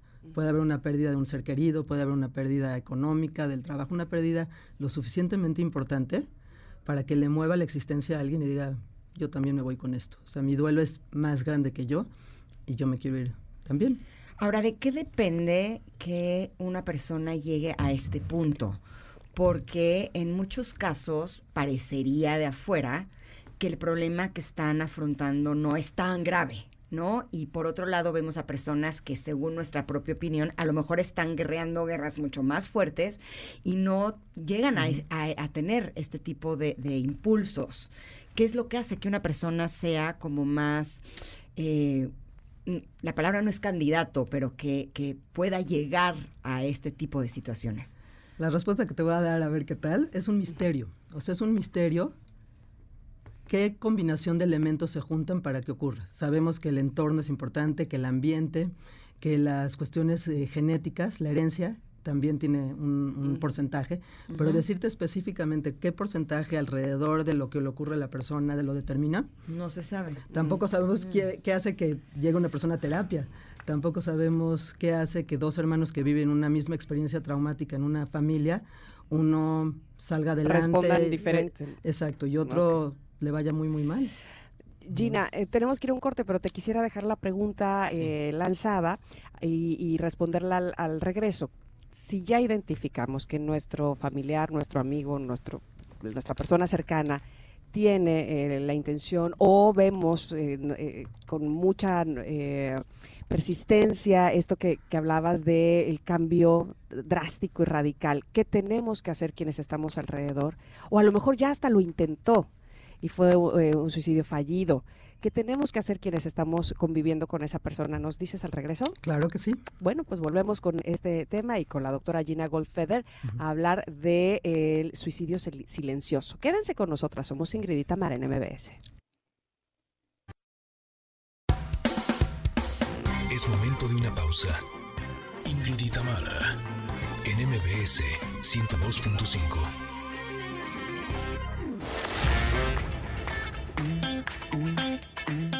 Ingrid y Tamara, en MBS 102.5. Continuamos. Pues se dice que el día de hoy es el día de Shakira, por eso estamos programando algunas de sus canciones. Este es Te Aviso, Te Anuncio, una canción del 2011. Pero nosotros seguimos hablando de este tema tan importante que es el suicidio silencioso con la doctora Gina Goldfeder. Y estábamos platicando justo ahora que estábamos en el corte, cómo muchas veces podemos ver a personas, a personas que queremos, a personas cercanas que nos damos cuenta que están pasando por un momento difícil en el que a lo mejor tienen depresión. Eh, podemos incluso ver las señales de que podrían eh, llegar a, un punto de gravedad en esta situación emocional, pero a veces estamos nosotros metidos con nuestros propios problemas, con nuestras propias batallas e incluso no sabemos si acercarnos a estas personas y ofrecerles nuestra ayuda, ni siquiera sabríamos qué ayuda darles. Exacto. ¿Qué es lo que podemos hacer cuando alguien está teniendo estas, estas señales que podrían terminar en un, en un eh, suicidio?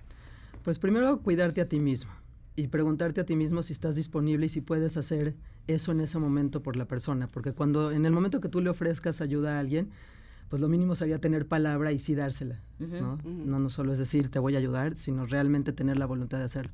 Muchas de las veces no vamos a tener oportunidad para de- decidir si sí estamos disponibles o no, porque va a ser un familiar muy cercano, puede ser un hijo, puede ser alguien demasiado cercano, y tendremos que hacerlo de alguna otra manera, o sí o sí, ¿no? Bueno, también siempre tenemos la opción de decir que no a todo en la vida, pero este sí tendría que ser eso. Y también cuando ya lo ofrecemos ver nuestros alcances, porque realmente lo, varias cosas de las que podemos hacer es si realmente te escucho, si te puedo eh, acompañar a que pidas ayuda y me puedes hablar y decir lo que sientes. Entonces, em, son las cosas que sí podemos hacer por la persona, pero hay un punto y dependiendo de dónde esté la persona, puede ser una depresión muy profunda, puede ser algo que ya está nada manejable, y entonces es cuando debemos de recurrir a alguien y por lo menos acompañarlos a que puedan pedir una ayuda profesional. Entonces las cosas que sí se pueden hacer cuando elegimos sí estar de cerquita con alguien es que primero tenemos que mantener la calma, porque una de las cosas que nos pasa con, con gente que está en este nivel de oscuridad que eventualmente somos todos en algún momento de la vida, pero que esto Claro. es de- muy profundo en ese momento, es que nos ponemos ansiosos y nos ponemos nerviosos, no- nos inquieta. Bueno, en general no es un contenido ni es una temática que nos tenga muy tranquilos. Entonces tenemos que mantener la calma y porque muchas de las cosas que nos pasa a las personas es que decimos un listado de recomendaciones, ¿no? Y deberías de hacer esto porque nos ponemos ansiosos y tienes que ir al gimnasio. No, una persona que se está desconectando de la vida no quiere hacer ya nada más, no quiere hacer nada. Entonces, primero tranquilizarnos y ver desde dónde podemos decir algo eh, simple, lo más sencillo que podamos y transmitirlo. Y, y no subestimar la- eh, eh, el, pesar del otro, ¿no? O, o minimizar el pesar del otro. porque- Exactamente. Porque lo estamos viendo desde otra perspectiva y otro punto de vista que para nada se asemeja a lo que está viviendo esa persona. Yo lo que te quería preguntar es, Sí. ¿qué tanto eh, en números, digamos, se reincide? Es decir, una persona que eh, pasó ya por un proceso donde eh, probablemente ya salió de esa depresión, ya no, ya no se quiere suicidar, pero si volviese a tener otra circunstancia de depresión, recayera, digamos. Eso básicamente de lo que va a depender es qué tipo de, em, de cuidado psicológico haya tenido, o sea, sus nivel, el nivel de, intervención o cómo haya sido tratado esta, bueno, es un trastorno, es una enfermedad mental, la parte de la depresión crónica o profunda, pero de, em, dependiendo de cómo se haya encausado esto en su vida, es decir, si sí tuvo la ayuda adecuada, si sí tuvo intervención oportuna, pues eso va a ser la diferencia entre unas personas y otras. Ahora, hay historias tan dolorosas y tan profundas que a veces son hasta innombrables. Si pudiéramos escribir de eso, ni siquiera alcanzaríamos a poder descifrar y describir cómo ocurre esto. Entonces, dependiendo de eh, también del apoyo mm, eh, cultural, del apoyo social y sobre todo del apoyo familiar. Si se cuenta con un soporte bueno, con una comunidad que te que se comprometa, con- ahora sí que con sus integrantes, pues sí, sí tienes más probabilidad de no reincidir. Ahora, habemos personas que por nuestra propia historia, eh, pues tendemos a rescatar, ¿no? tendemos a ser como el otro lado de la moneda. ¿Cómo podríamos reconocer que esa persona sí va a servirle nuestra ayuda? Y no será una persona que está intentando o manipularnos o que quiere seguir colgándose, ¿no? Porque finalmente también existe esta, esta otra parte. Yo lo que he aprendido a lo largo del tiempo, más que en mi experiencia profesional mm, personal, es que lo que no se siente bien en ti no está bien. Lo que no se siente dentro de tu ser, de tu corazón, y te está incomodando este nivel de ayuda o esto que estás haciendo, o, o- de alguna manera te estás dando cuenta que estás autoabusándote, o sea, autoabusando, estás haciendo mucho más de ti de lo que deberías de hacer por el otro, aunque el otro esté en una situación tremenda, no está correcto. Ah, eso está bueno.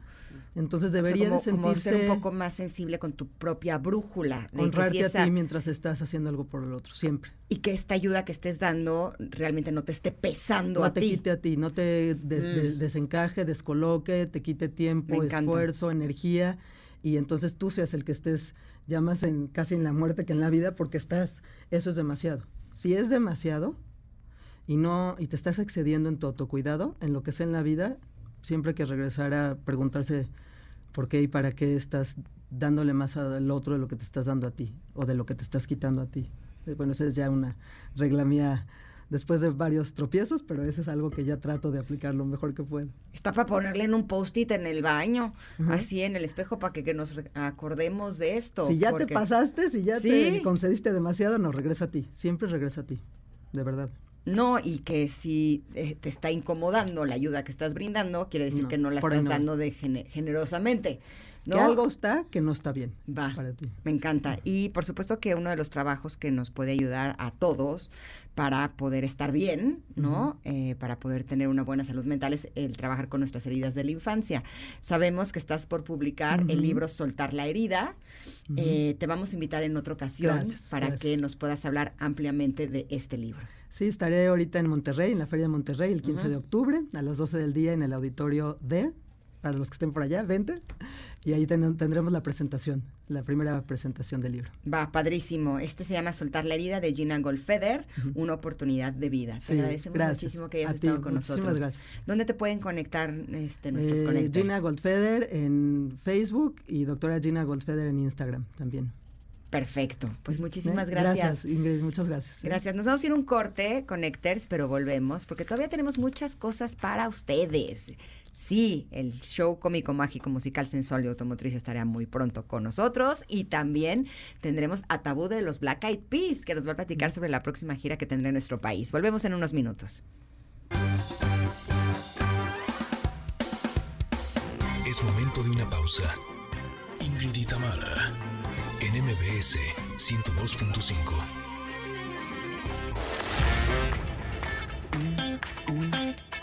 Ingrid y en MBS 102.5. Continuamos. Ay, el tango, qué bonito, a dónde nos transporta. Me encanta, me encanta ese género musical y estamos escuchando, por supuesto, este tango porque hay, hay, una, hay una razón. Carlos Martínez e Iván Trinidad nos van a invitar a una noche de tango, ¿no es así? Bienvenidos, ¿cómo están? Hola, muy Hola, ¿qué tal? ¿Cómo- cómo- bien. Qué bueno que les va bien. Platíquenos, por favor, nada más, porque yo sé que, que además traen instrumentos, pero queremos, antes de que se nos vaya el tiempo, que nos platiquen en dónde podemos escuchar y disfrutar de esta noche de tango sin retorno. Con Ah, sin pues, retorno. Vamos a estar presentándonos esta noche en el Teatro El Cantoral, que está ubicado ahí en donde está la Sociedad de Autores y Compositores Mexicanos, en Coyoacán, muy cerquita de Metro Coyoacán y a un costado también de la Plaza El Centro Coyoacán. Nos vamos a presentar a las ocho y media de la noche y es un espectáculo en donde habrá tango tradicional, pero también tango tango nuevo como el de Astor Piazzolla. Eh, se va a presentar el ensamble Sin Retorno Tango, dirigido eh, por Robin Blanco, que es nuestro director artístico para este espectáculo. Va a haber también cantantes, bailarines y demás pasiones tangueras. Eh, va a ser como los espectáculos que se presentan en Argentina, en donde son como si fuera una caverna y bailan, cantan, tocan y, y- y demás. Es, ese es más o menos como el, el estilo de lo que vamos a poder disfrutar. Pues realmente hay una variedad de, de números que se van a presentar y que va desde la parte instrumental, que es la música de Astor Piazzolla, que él compuso realmente tango, pues tango nuevo, con un, un desarrollo realmente pues más hacia la música contemporánea, ¿no? Y, y lo instrumental. Y está la segunda parte donde sí habrá toda una, una presentación, digamos, en este tenor, ¿no? Eh, bailarines en escena, en la pista, cantantes y el quinteto de tango, ¿no? Tradicional. Me encanta. Yo, yo este, siempre siento, no sé si a ustedes les pasa ahí- cuando, cuando hacen este tipo de presentaciones, que hay gente que se quiere parar a bailar tango. ¿Se podrá hacer eso? Sí. Seguro. ¿Sí? Ay, buenísimo. Yo pienso que sí.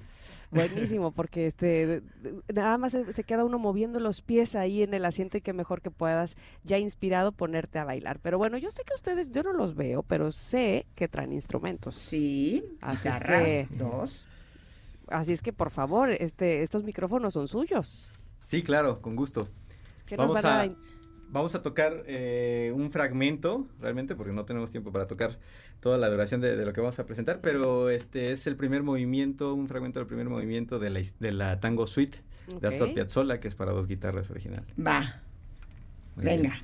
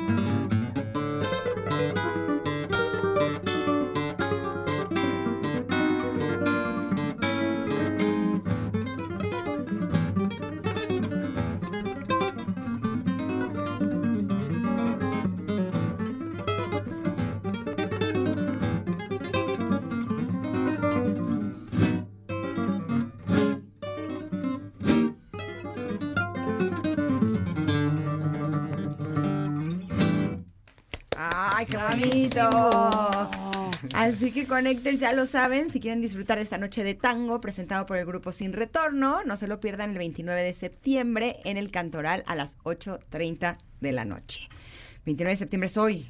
Es hoy, hoy, hoy por la noche, sí. Perfecto, les agradecemos muchísimo que hayan estado con nosotros. Encantado Es de un estar placer. con ustedes. Muchas gracias. Mucho éxito y felicidades también. Muchas gracias. Gracias. Felicidades. Vamos a un corte, Connectors. Pero regresamos con Tabú, integrante de Black Eyed Peas, que tiene muchas buenas noticias para todos ustedes. Vamos y volvemos. Somos Ingrid y Tamara y estamos aquí en el 102.5. Regresamos.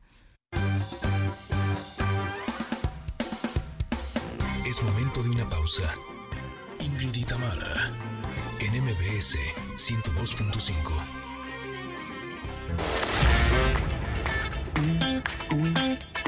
Ingrid y Tamara, en MBS 102.5. Continuamos. Connectors, en verdad para mí es todo un gusto tener aquí frente a mi pantalla a un exitoso rapero, bailarín, incluso activista. Su nombre es Jaime Luis Gómez, pero le decimos tabú, de los Black Eyed Peas. ¡Bienvenido! ¿Cómo estás? ¿Me puedes ah, llamar la sangre guerrera de los Black Eyed Peas? Me gustaría primero que nos hablaras un poquito de ti, de tu historia. ¿Cómo descubriste que tenías pues el talento que tienes y que te querías dedicar a lo que te dedicas, a estar en una agrupación tan importante, tan internacional como Black Eyed Peas? A la edad de cinco años, ah, mi abuela era como mi ah, matriarca de mi tribu. Yo soy ah, en el lado de mi abuela, ella es nativa americana. Es, las- los tribus son Shoshone y Hopi. Am, ella era de Jerome, Arizona. Y desde chico me, me hizo enfocar en baile, desde los años de cinco. Me- eh, estaba sentada en su, en su living room y me decía, from Los Angeles, California, give it up for Jimmy Gomez. So yo empecé a bailar de la edad de cinco años. Y de ese momento que me inspiró mi, abuela, ah, ella me dijo que podía hacer lo que quería hacer como bailarín, como artista, ah, como cantante, ah, como rapero. Ella me dio la, la inspiración de soñar muy grande. Y desde 5 a, 8 estaba practicando el baile como breakdancer.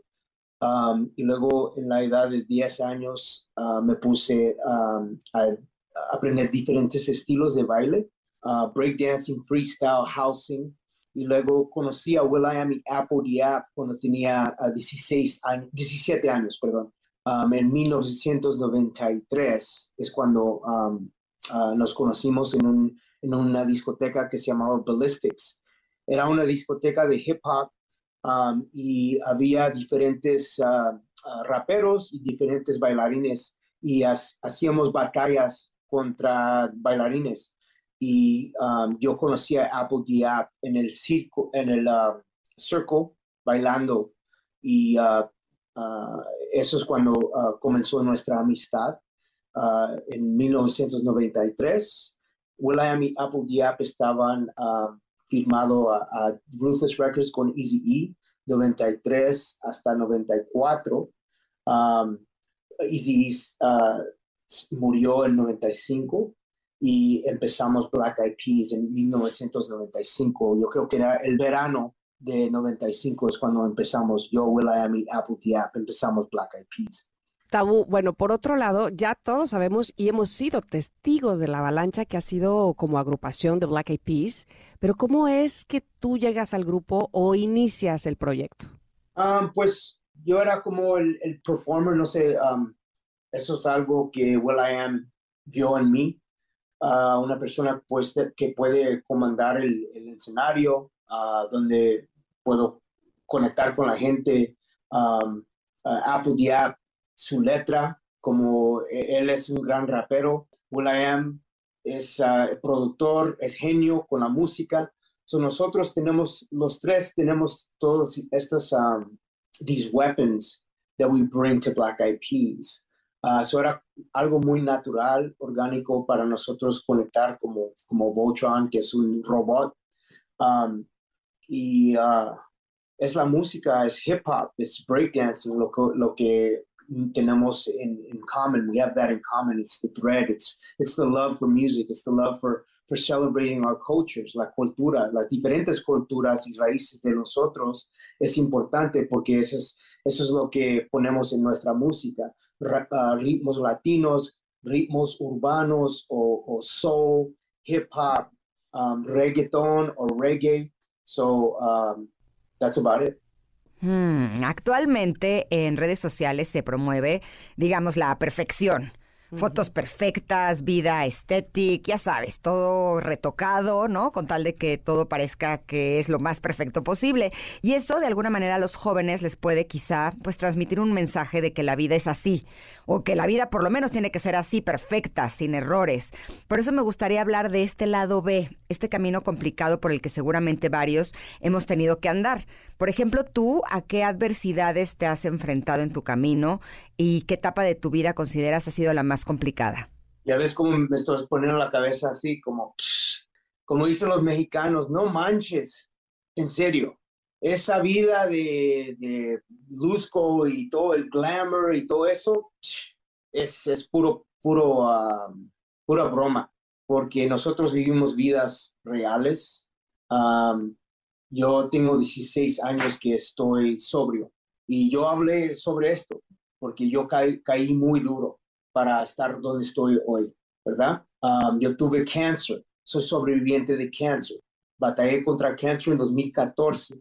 So, es, es algo muy real. La vida es, no nomás es, es el dinero y la fama y todo eso. Eso es secu- secundario. Ah, lo- la importancia es, es ah, salud, es la vida, ah, es la familia, la amistad, tener los pies en el, en el, ah, en el piso o en el- la tierra para que no te pongas las pilas don- que donde te, te crees que estás en otro nivel y tienes una cabeza tan grande.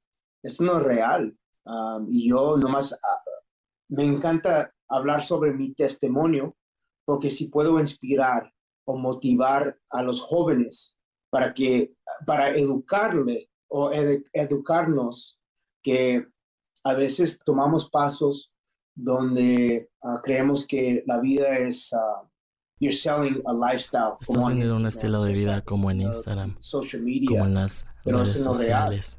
It's false, Eso false es engañoso, es publicidad engañosa. And, um, for me, it's like I, I felt Para really mí es como que cae realmente duro para enseñarle a mis hijos. Tengo tres hijos que quiero que sepan y aprendan que no es todo sobre the glamour, no todo sobre la autenticidad, es también trabajo duro.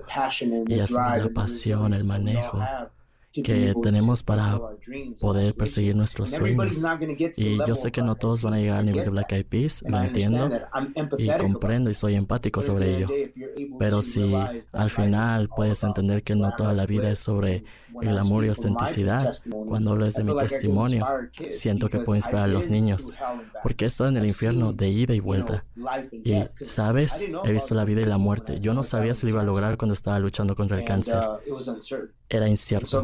Y es por eso que estoy apasionado y motivado.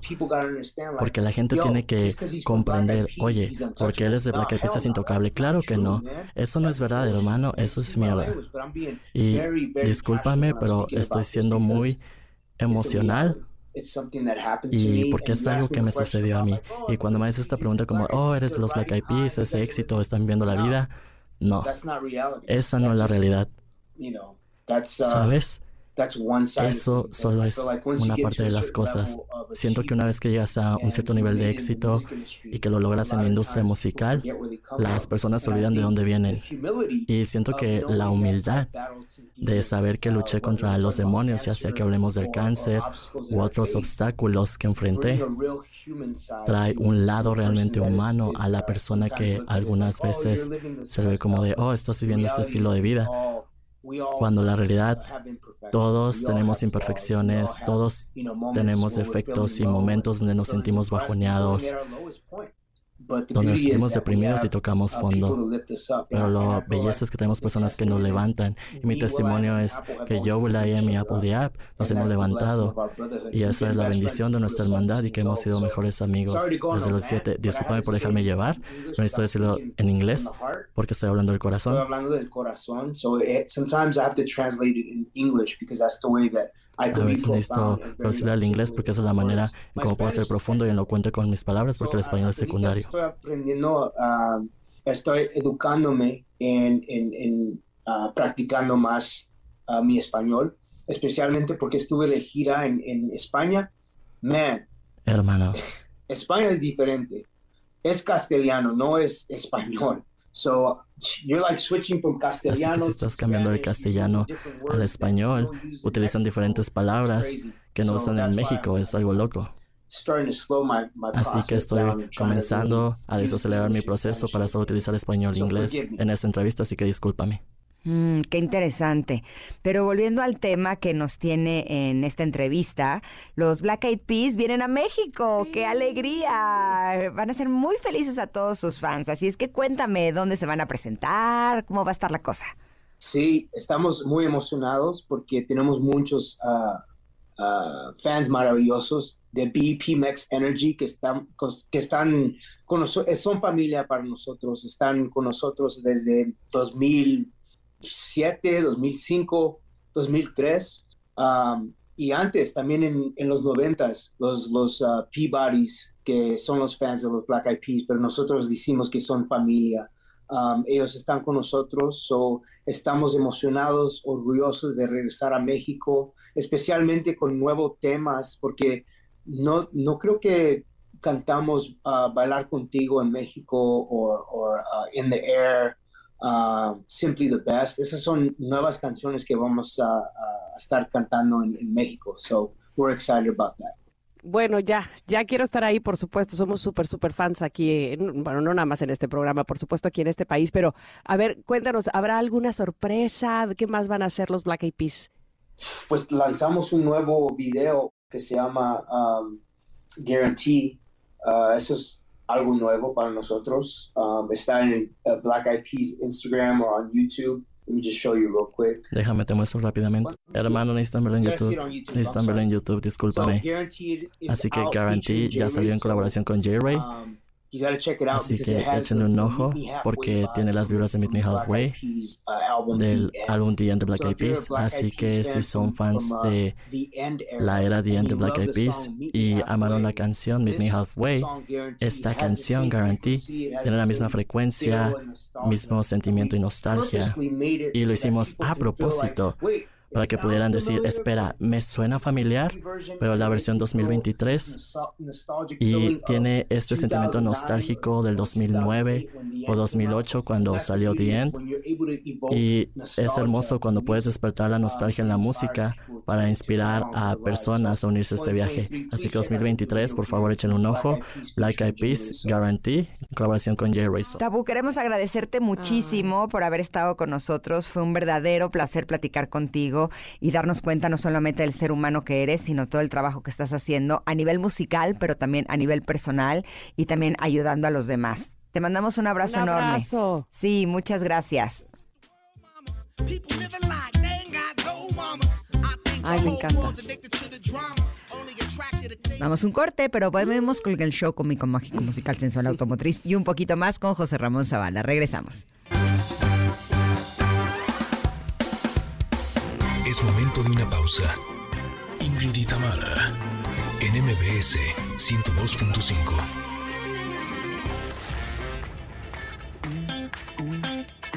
Ingrid y Tamara, en MBS 102.5. Continuamos.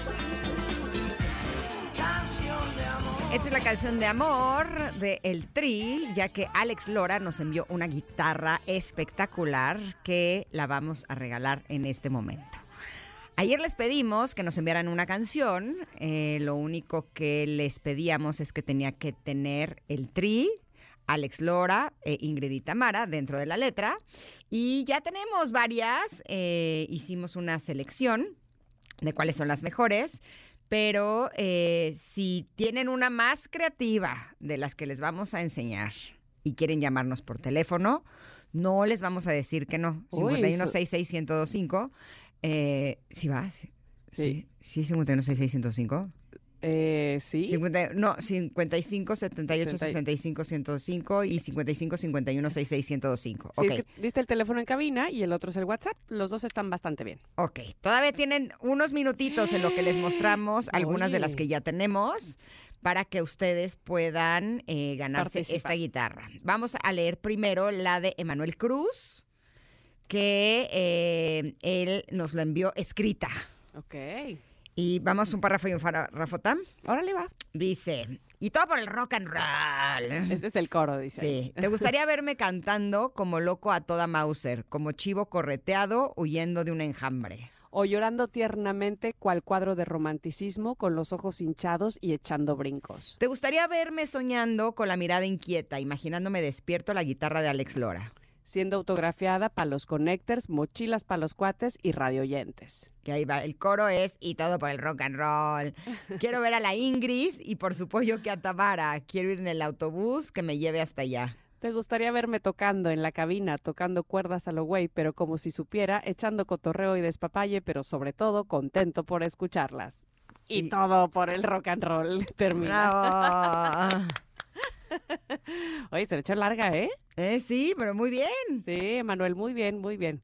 Está también la de Lucio Castillo, que también la mandó escrita, que dice, ellas existen, son Ingrid y Tamara, y viven para cantarles canciones de rock a Alex, que, da apellido es, que de apellido es Lora y rock'n'rollero de corazón. Esta tercia forma el tri que camina por la vida con libertad cantando canciones de rock and roll.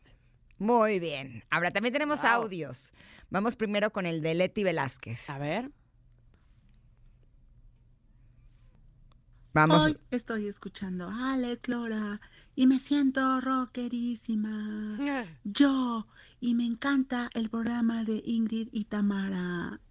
El tri, el tri, me fascina también MBS. La la la la la, ya la la la la. Vamos a usar la la la. Sí, exacto. Con coros y todo. Bueno, e- ella fue eh, Leticia Velázquez, pero tenemos a Orte Camacho. A ver, Orte, cuéntanos, Dios cántanos. quiso que el rock lo cantara Alex Lora. Y qué mejor que cantarlo junto a su domadora. Para llevarlo al mundo por completo. El Tri es el nombre de este gran suceso. Con Ingrid y Tamara en su programa. El mundo al escucharlo arde en llamas.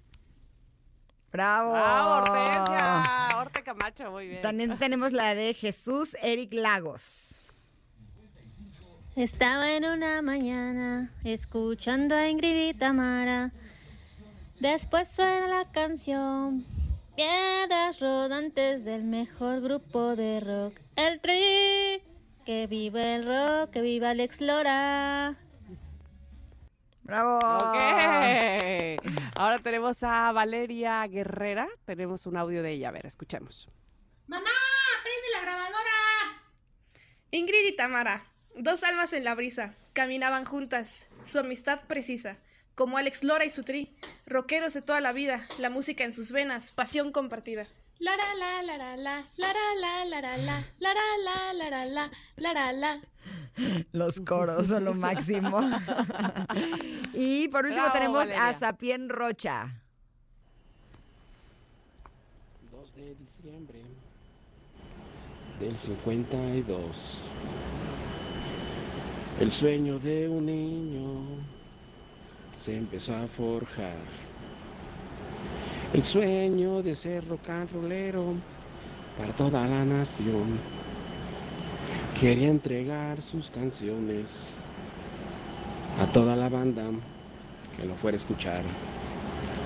Su nombre era José, mas con el tiempo trascendió. Yo y Alejandro Lora, mil masas, ha hecho rock and rollear. Él entrega su cariño y su amor al público. El Tri de México nunca nos dejará. Hoy festejamos su aniversario. Gracias a Ingrid y Tamara, este mensaje llegará. Él entrega su cariño y su amor al público. El Tri de México nunca nos dejará. ¡Bravo! Oye, ese sí estaba como muy del tri, ese estilo, ¿eh? Sí me gustó, sí me gustó también. Sí, también me gusta la de la domadora.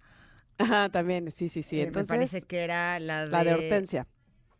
La de Orte Camacho, sí. Ajá, ajá, ajá. Entonces, entonces tenemos ahí dos Yo creo que tenemos dos finalistas, sí. Entre Orte y Sapien, Sapien Rocha. ¿Qué será? Tú dime. Exacto, mira, eh, tenemos para Orte, tenemos tres votos. ¿En producción? Ajá. No, o sea, en producción hay dos votos para Hortensia y uno, ah, no, este es el tuyo. Sí. Este, Pues- Mario, ¿tú por quién votas? Así. Pero falta tu voto, Mario. O por Hortensia. No, pues ah, ya- Luisito, es cierto, ya está Luisito. Ah, ya está Luisito. Y Nayeli, ¿ya votó? Nayeli, ¿por quién vota? ¿Por Hortensia o por Sapien? ¿Eh? Por Sapien. Entonces Sapien tiene dos votos Dos, y, y todos los Hortensia demás tiene sí. cinco. No, ya, Hortensia se lo lleva, se lo lleva, se lo Ta, lleva. ta, ta.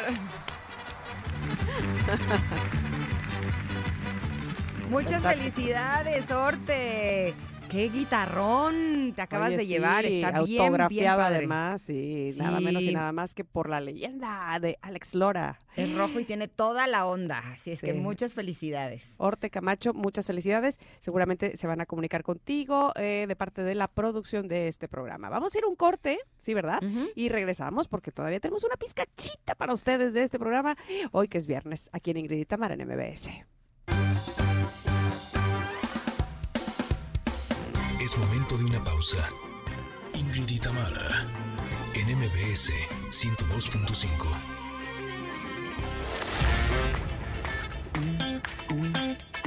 Ingrid y Tamara, en MBS 102.5. Continuamos. Gracias, Connectors, por habernos acompañado. Le agradecemos a la producción, que hicieron un extraordinario trabajo. Se quedan en compañía de Manuel López San Martín con la información más relevante del día y nosotros los esperamos el lunes aquí a las 10 de la mañana. ¡Feliz fin! Gracias. Bye. Gracias a todos. Bye, bye. Gracias por acompañarnos. Aquí te esperamos en la siguiente emisión de Ingrid y Tamara en MBS. Cuídate y sé feliz.